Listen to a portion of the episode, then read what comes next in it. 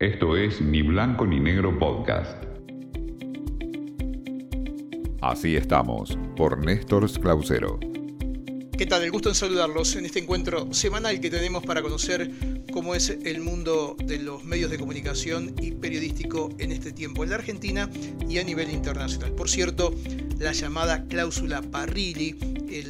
la iniciativa que ha tenido desde el Senado con el impulso de Cristina Fernández de Kirchner, ha convocado en gran parte al periodismo denominado independiente o al periodismo no asociado con la militancia del gobierno a un rechazo abierto que luego también tuvo su parte a nivel internacional. No solo las organizaciones periodísticas del país, como ADEPA, que nuclea a los dueños de los diarios, o FOPEA, que es el foro que nuclea a más de 600 periodistas de toda la Argentina, sino también a distintos referentes que hacen a la vida social y también de la organización civil. Pero dentro de esa realidad de este tiempo ha surgido también una preocupación adicional por lo que ha ocurrido sobre todo en algunas eh, provincias en los últimos días con respecto a la manera de trabajar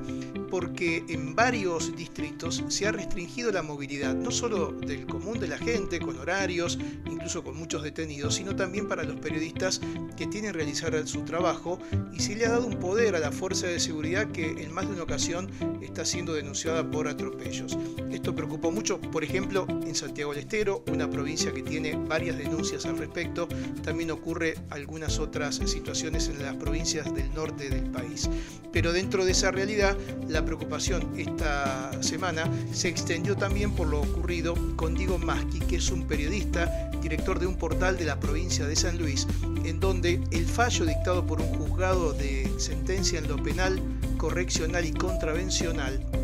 dio eh, considerado autor material y permanente responsable del delito de violación de intimidad por la publicación indebida de una comunicación electrónica en perjuicio de la actual ministra del Medio Ambiente del gobierno de la provincia, Natalia Espinosa. Esto, de acuerdo a lo establecido por el fallo, el periodista fue condenado a pagar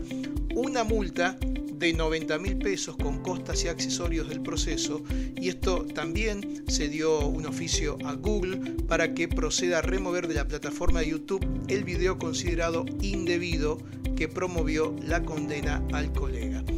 Estas historias que tienen vínculos con los periodistas en las provincias muchas veces no logran la repercusión necesaria en toda la Argentina a nivel nacional y se repiten cotidianamente en cuotas partes y generan lo que al comienzo comentábamos también con la famosa cláusula parrilla a esta altura, y es el peligro de la autocensura, que también se vincula en este tiempo de pandemia y de cuarentena cerrada con el aporte del Estado a los medios de comunicación, pagando el sueldo y también dando pauta oficial, es decir, publicidad oficial, que pueda generar autocensura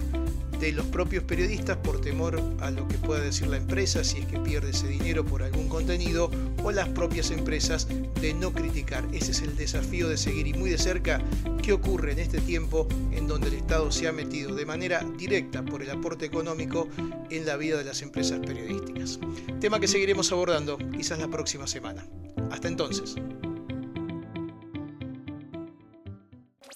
Esto fue Ni Blanco ni Negro Podcast.